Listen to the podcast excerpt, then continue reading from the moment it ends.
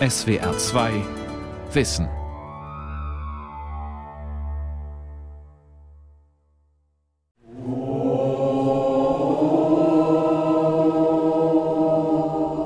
I would say I'm very gifted to be part of Auroville as an international community. You get to grow with different people from different cultures. Ich schätze mich sehr glücklich, ein Teil von Aurovilles internationaler Gemeinschaft zu sein.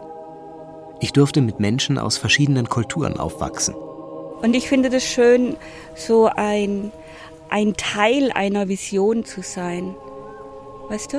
In Deutschland bist du einer von vielen und hier bist du ein Teil von einer Vision. Es gibt keine hierarchische Ordnung, wo jemand was bestimmt und sagt, okay, so läuft der Hase. Weltdorf Oroville. Eine Utopie wird 50. Eine Sendung von Nina Marie Bust-Bartels. This is All India Radio. At half past ten this morning, Auroville, the city of dawn, the city of universal culture, came from dream into reality. Vor 50 Jahren, am 28. Februar 1968, feiert eine kleine Gemeinschaft im Süden Indiens die Gründung des visionären Stadtmodells Auroville. All India Radio berichtet damals live. Zur Eröffnungszeremonie drängen sich 5000 Menschen auf den roten Steinstufen einer Art Amphitheater in ihrer Mitte thront die damals 90-jährige Mira Alfassa, genannt die Mutter, in weiße Gewänder gehüllt.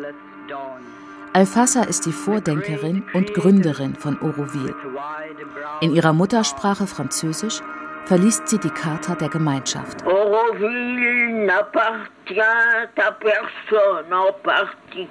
Auroville gehört niemandem im Besonderen. Auroville gehört der ganzen Menschheit.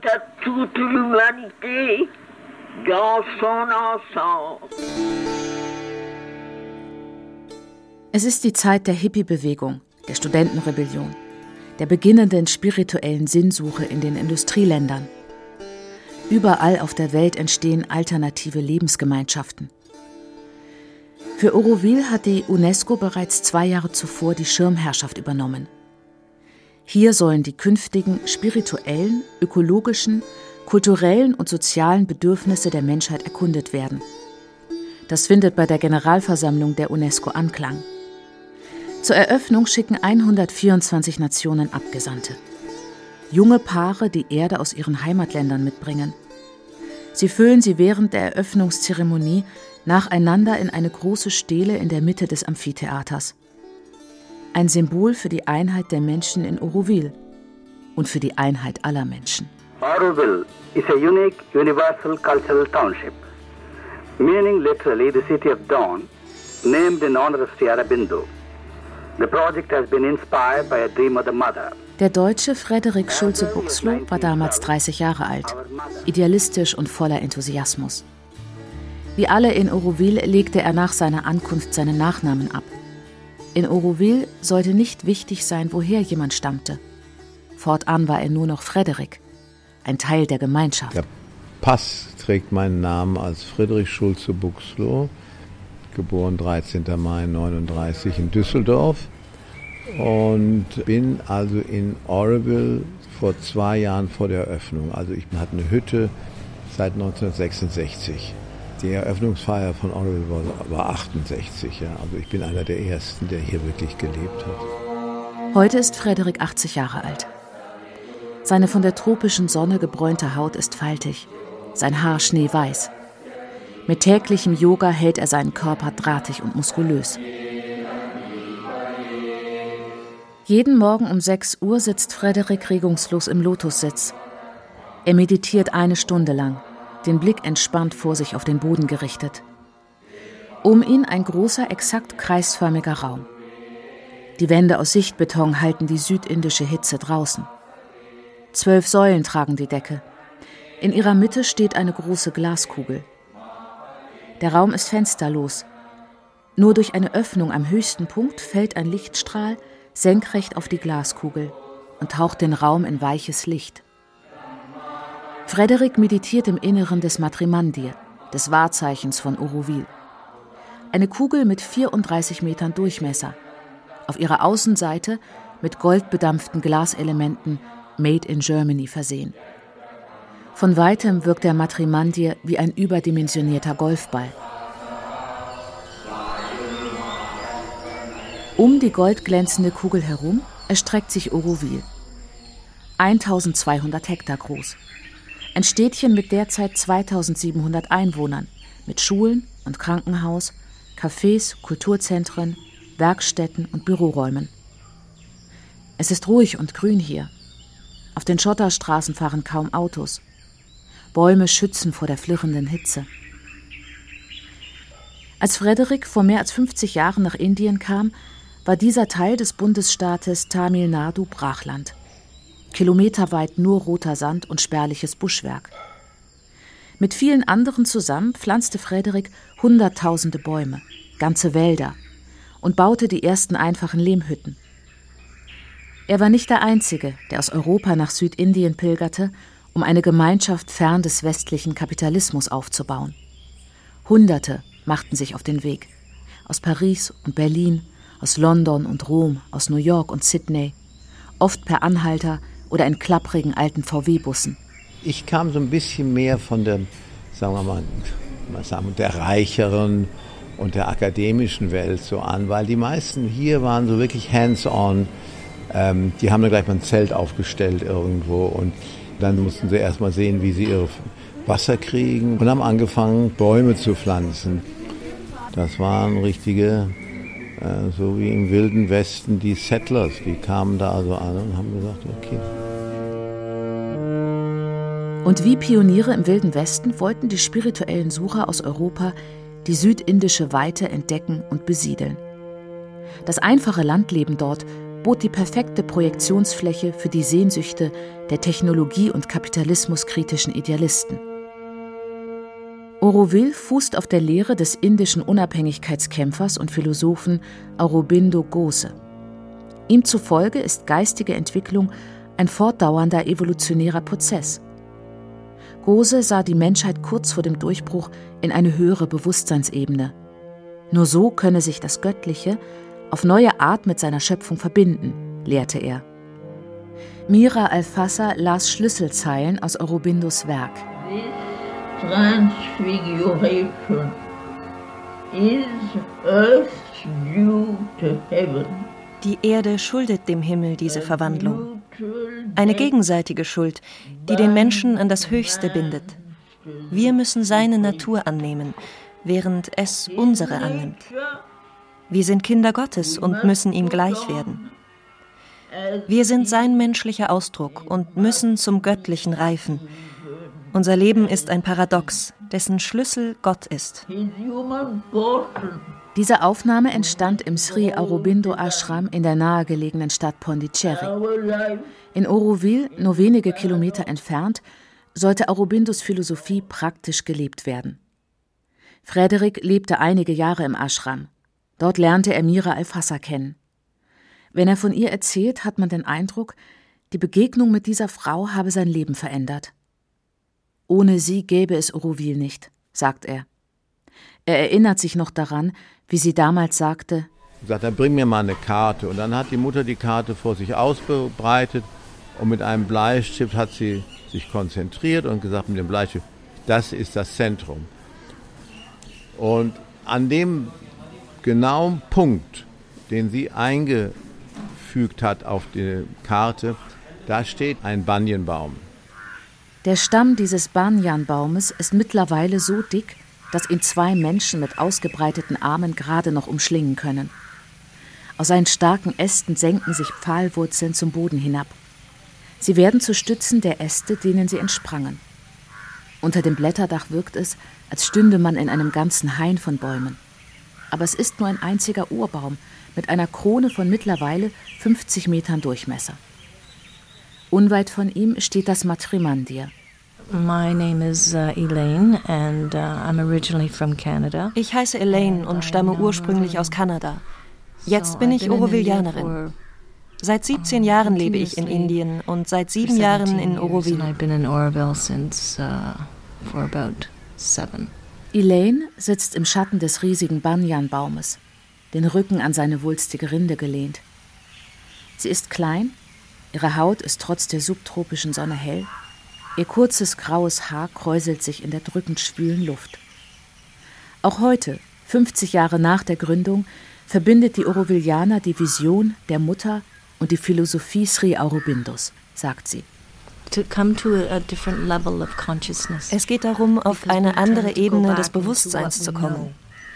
Wir neigen dazu, immer wieder zu dem zurückzukehren, was wir schon wissen und was wir erfahren haben. Das ist nur menschlich. Aber wir versuchen uns hier daraus zu erheben.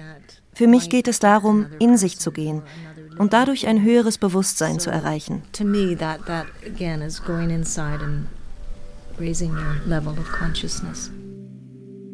Die 2700 Orovillianer leben in einer Art heiterer Anarchie. Es gibt neben der indischen Regierung keine staatliche Gewalt, keine Gesetze und keine Polizei. Wenn es zu Konflikten kommt, vermitteln Mediatoren. Entscheidungen, die die Gemeinschaft betreffen, regeln die Orovillianer basisdemokratisch. Komitees erarbeiten Vorschläge, über die dann die Vollversammlung aller Bewohner abstimmt. Die Idee gemeinschaftlichen Lebens hält die Orovillianer zusammen. Verkörpert wurde diese Idee von Mira Alfassa. Obwohl die Lebensgefährtin Aurobindos 1973, fünf Jahre nach der Gründung Orovils starb, wirkt ihr Charisma auf viele bis heute. Porträts von ihr und Aurobindo Gose hängen in fast jedem Gebäude hier. Die beiden sind allgegenwärtig. Fast könnte man sich an Diktatoren in totalitären Regimen erinnert fühlen.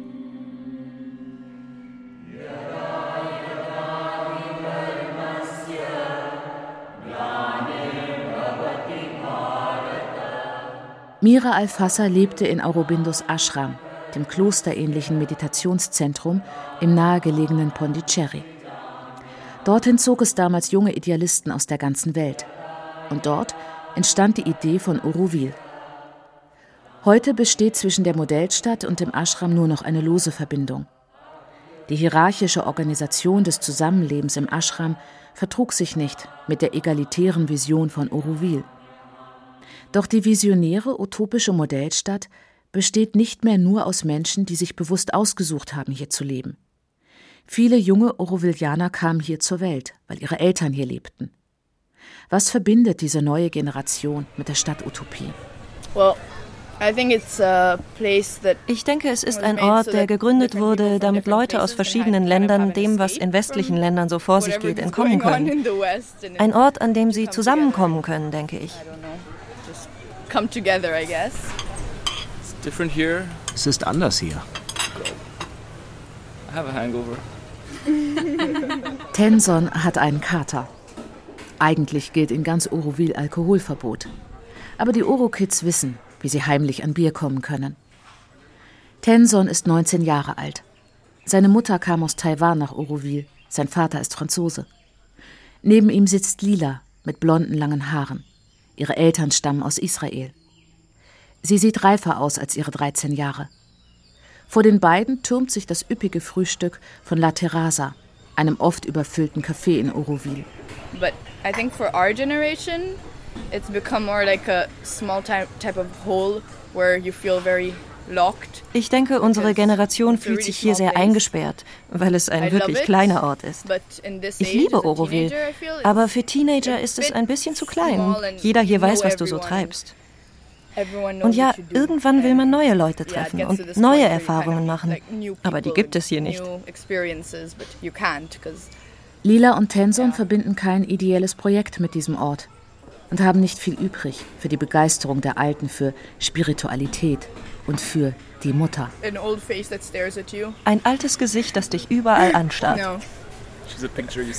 Ein Bild, das man hier überall sieht. Also. Ja, sie hat auch einen wirklich intensiven Blick.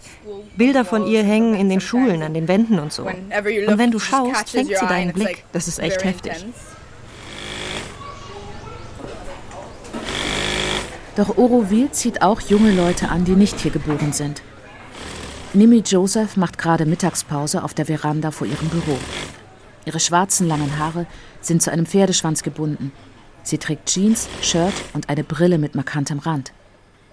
Im Raum nebenan suchen Nähmaschinen.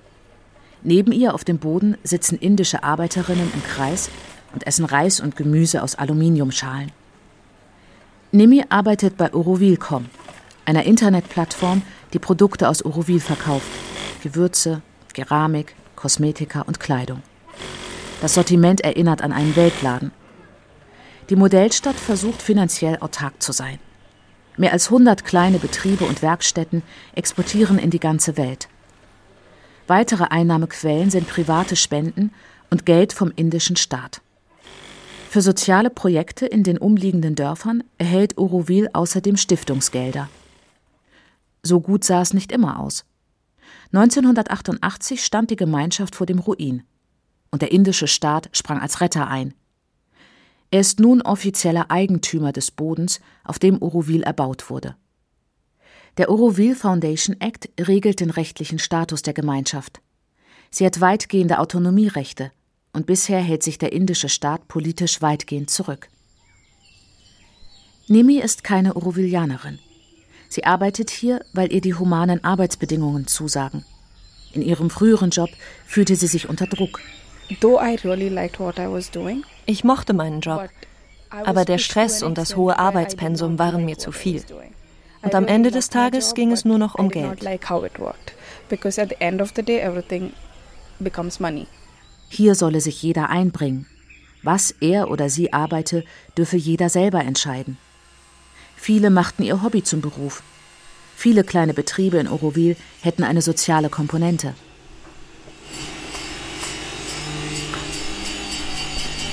Aurelio öffnet das Tor zu seiner Werkhalle. Im Inneren schieben drei Arbeiter Balken in Kreissägen. Kreischend fressen sich die Sägeblätter durch das Holz. Aurelio ist 57 Jahre alt und stammt aus einem kleinen Dorf an der österreichisch-deutschen Grenze. Seit 27 Jahren ist Oroville sein Zuhause. Hier, hier sehen wir praktisch die, die Werkstätten äh, wir, äh, das war ein, praktisch ein Projekt anfangen mit Arbeitslosen aus dem Dorf. Und äh, jetzt haben wir 45 Leute arbeiten. Wir arbeiten mit allen verschiedenen Materialien, das Bambu und wir äh, sammeln auch Samen in, in den Bergen, in den Wäldern für Perkussionsinstrumente. Dann ist das Holz da, Holz aus Auroville, schon, das gepflanzt wurde und jetzt verwendet wird zum Instrumentenbau. Äh, dann haben wir eine Metallwerkstätte, arbeiten mit Stein, arbeiten mit Glas. Also es macht sehr viel Freude, die Materialien zu erkundigen, von äh, wie, wie, sie, wie sie klingen, wie sie schwingen. In seiner Werkstatt arbeiten Schulabbrecher aus den tamilischen Dörfern der Umgebung. Sie erhalten hier eine Berufsausbildung und können so ihre Familien ernähren. Viele bauen ihr Leben lang Musikinstrumente bei Aurelio. In Oroville gilt ein Einheitslohn von umgerechnet etwa 140 Euro im Monat. Davon kann man hier nur sehr bescheiden leben. Auch Elaine aus Kanada erhält diesen Einheitslohn. Aber sie muss nicht damit auskommen. Viele Orovillianer aus Europa und Nordamerika greifen auf Vermögen, Erbschaften, Mieteinnahmen oder Aktienbesitz zurück. Diese Ungleichheit wird im Alltag sichtbar. Es gibt Cafés und Restaurants, die sich nicht jeder hier leisten kann. Man sieht den Leuten an, ob sie selbst gekaufte Kleidung tragen oder auf die gebrauchten aus dem Umsonstladen, dem Freestore, angewiesen sind. Am gravierendsten aber tritt die Ungleichheit in Krisenzeiten zutage. Letzten Sommer wurde ich ernsthaft krank. Aber ich war mit den drei indischen Krankenhäusern, in denen ich war, nicht zufrieden. Also flog ich für die Operation nach Kanada. So I ended up going back to Canada for the operation. Elaine sitzt im Garten ihres Hauses. Die Mangos sind fast reif. Und ihr Gärtner hat die Kräuter gut gewässert, sodass Elaine frische Minze in ihre Limonade schneiden kann. Während sie im Schatten Limonade trinkt, wischt ihr indisches Hausmädchen drinnen den Boden. Oroville soll, der Vision nach, eine Stadt sein, in der alle in Einheit und Gleichheit zusammenleben. Aber hier sind nicht alle gleich. Laut den Idealen der Stadt soll sich jeder einbringen und sechs Stunden täglich für die Gemeinschaft arbeiten. Künstlerinnen und Lehrer, Touristenführer und Bankkauffrauen finden sich immer. Aber es gibt Arbeiten, die auch hier niemand übernehmen will. Putzen zum Beispiel.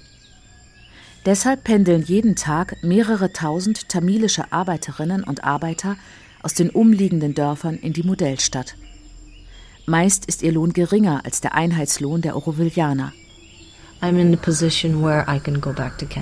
Ich bin finanziell in der Lage, nach Kanada zurückzukehren. Und ich bin sehr dankbar dafür, dass mir das möglich ist. Die spirituellen Sucher Orovils aus den reichen Ländern der Welt brauchen die sogenannten Villagers, die Dörfler. Aber gleichzeitig fühlen sie sich von ihnen bedroht. Die tamilischen Dörfer liegen teilweise innerhalb des Stadtgebiets von Oroville. Ihre Bevölkerung wächst rasant und behindert und verhindert so das Wachstum der Stadt. In Mira Alfassas Vision sollte Oroville eine Modellstadt für 50.000 Menschen werden. Das scheint heute sehr fraglich. Wir können die Dorfbewohner nicht rauswerfen. Das ist ihr Zuhause hier. Wir müssen mit ihnen leben, am besten wahrscheinlich, indem wir sie integrieren. Denn die Dörfer wachsen schneller als Oroville. Wir müssen das Land von Oroville besiedeln, sonst verlieren wir es an die Dörfler. Otherwise we lose it. Oroville ist in den 50 Jahren seit seiner Gründung längst zu einer Sehenswürdigkeit geworden. Jeden Tag pilgern rund 2000 Touristen aus aller Welt hierher. Mit der Bekanntheit stiegen auch die Immobilienpreise.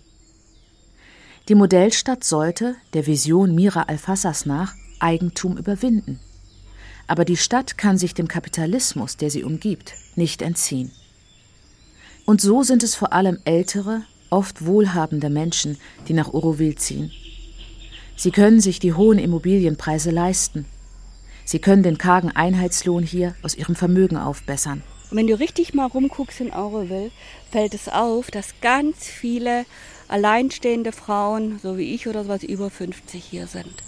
Also manchmal sage ich, Stadt der alleinstehenden Frauen. Rita Erben war Auslandsreporterin, als sie für einen Bericht nach Oroville kam. Die Stadt ließ sie nicht mehr los.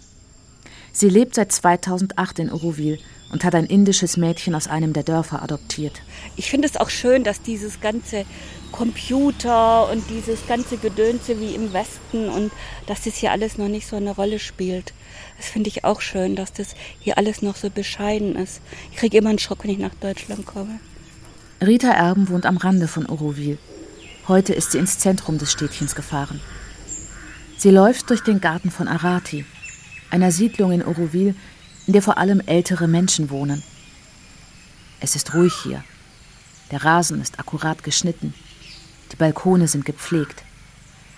In Arati leben keine Kinder. Zwar sagt keiner der Bewohner, dass Kinder hier verboten seien, aber wer neu einziehen darf, entscheidet die Gemeinschaft. Und in Arati entscheidet man sich der Ruhe wegen immer gegen junge Paare mit Kindern. Drückt sich so die höhere Bewusstseinsstufe aus, von der Aurobindo sprach? Gleich gegenüber von Arati liegt das Viertel Pratna. Der Unterschied könnte nicht größer sein. Die Häuser sind unverputzt und teilweise fensterlos. In den Gärten gärt der Müll. Ja, das ist jetzt hier eine Community, da wohnen die ganzen Leute aus den, oder die sind aus den Dörfern hierher gekommen. Ich glaube, die haben damals das Matrimandia mit aufgebaut. Und hier in Auroville nennen wir das ein bisschen das Slum von Auroville. Den ganzen Müll. Das haben wir alles in Auroville nicht. Guck, wie das hier aussieht. Also das ist bisher nur ein Schandfleck von Auroville und dafür schämen wir uns auch. Vielleicht noch gravierender als die finanzielle Ungleichheit sind die sozialen Unterschiede. Viele der indischen Aurovilliens, die die Stadt in der Anfangszeit mit aufbauten und der Gemeinschaft beitraten, stammten aus einfachen Verhältnissen. Sie konnten weder lesen noch schreiben. Auch 50 Jahre nach der Gründung ist diese soziale Spaltung nicht überwunden.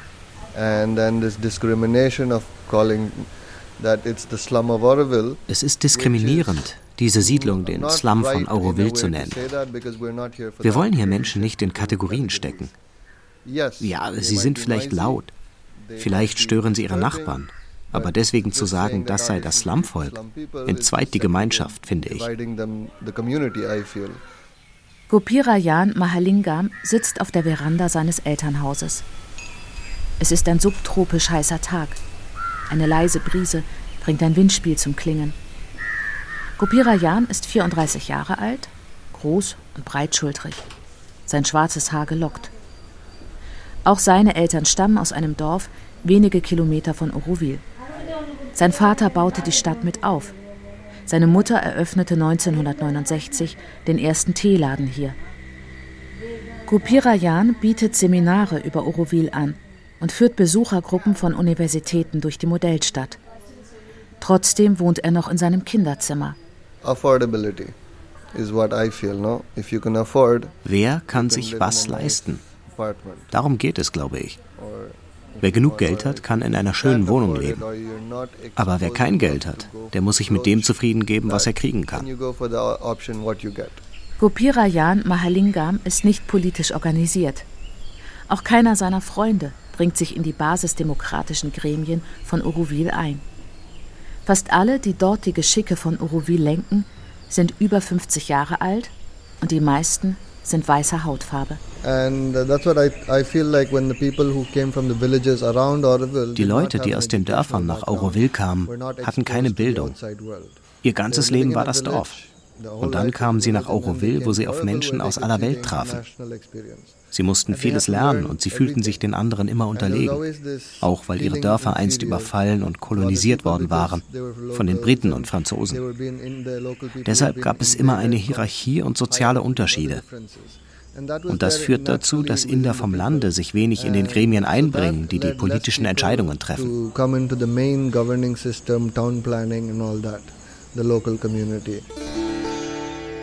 Dennoch ist Gopirajan optimistisch. Er wuchs mit Kindern aus mehr als 50 Nationen auf. Und von Generation zu Generation würden die Unterschiede geringer, meint er. Ich weiß, in Auroville herrschen gerade harte Zeiten mit Meinungsverschiedenheiten und Spannungen unter den Menschen. Aber ich denke, das Wichtigste ist, als Gemeinschaft zusammenzuarbeiten und Menschen nicht wegen ihrer Kultur zu diskriminieren oder wegen ihres Lebensstils. Als Teil der zweiten Generation in Auroville möchte ich an den Aspekten arbeiten, die in Auroville noch fehlen.